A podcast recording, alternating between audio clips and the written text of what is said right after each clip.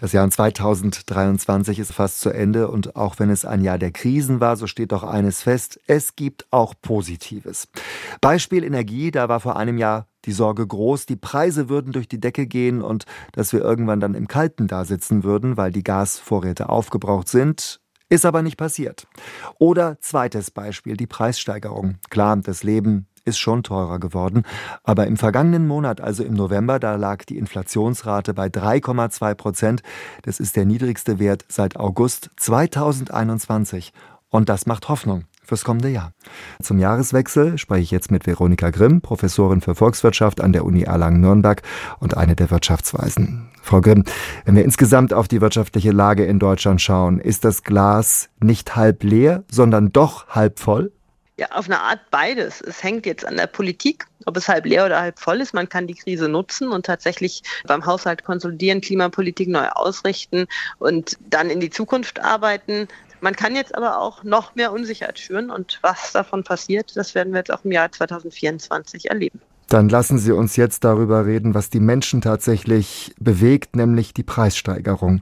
Die Inflation ist zurückgegangen in den vergangenen Monaten. Wird sich dieser Trend 2024 fortsetzen? Ja, der Trend wird sich fortsetzen. Zumindest haben wir das auch so projiziert in unserem Jahresgutachten. Also in diesem Jahr haben wir noch durchschnittlich eine hohe Inflation. Im nächsten Jahr ist die Inflation im Durchschnitt dann schon bei 2,6 Prozent in unseren Szenarien. Es ist aber einerseits so, dass die Inflation bei Energie und Lebensmitteln abnimmt und die Energiepreise teilweise sogar wieder sinken im kommenden Jahr. Aber die Kerninflation, also die allgemeine Inflation bei Gütern und Dienstleistungen, die bleibt weiterhin hoch. Aber insgesamt sind wir, glaube ich, gut unterwegs bei der Inflation und dabei sie wieder runterzubekommen. Aber es ist auch eine gewisse Gefahr da, dass man dann am Ende zu früh Entwarnung gibt.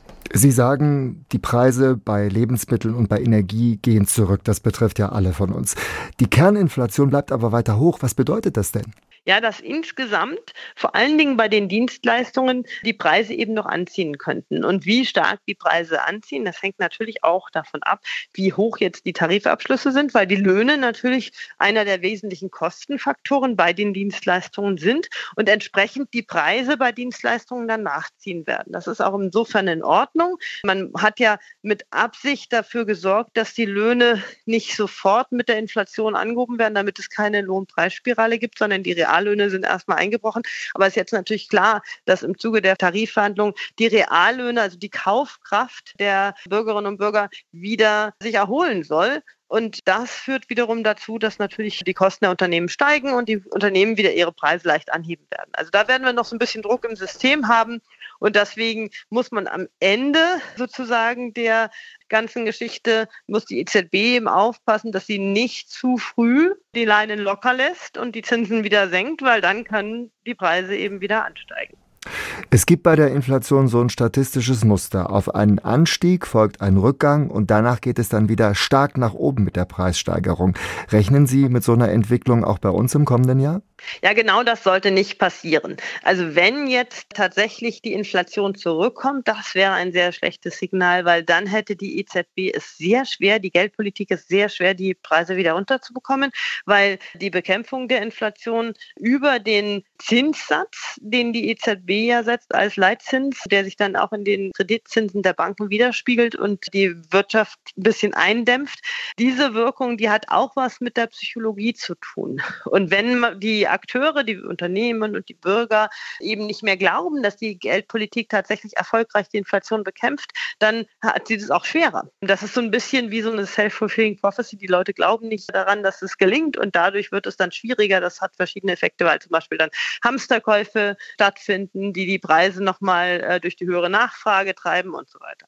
Und deswegen muss man wirklich aufpassen, dass eben die Inflation nicht zurückkommt, wirklich die Inflation auf das Inflationsziel von 2% zu bekommen und eben zu verhindern, dass die Preise wieder anziehen. Wie teuer das Leben wird, das hängt maßgeblich mit den Energiepreisen zusammen, die, Sie haben es ja eingangs gesagt, seit einiger Zeit rückläufig sind. Womit rechnen Sie im kommenden Jahr?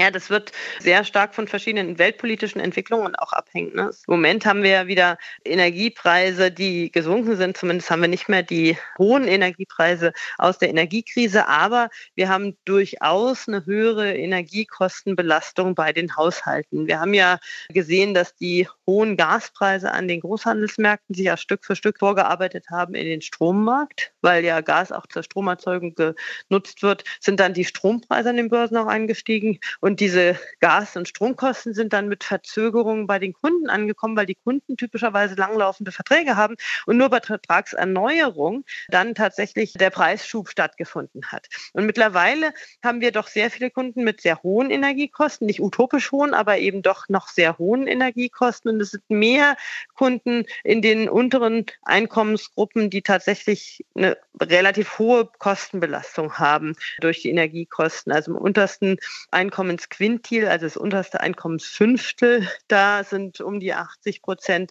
zahlen mehr als 10 Prozent ihres verfügbaren Einkommens für Energie. Und das ist viel. Die interessantesten Interviews zu den spannendsten Themen des Tages. Das ist SWR aktuell im Gespräch. Jetzt in der ARD Audiothek abonnieren.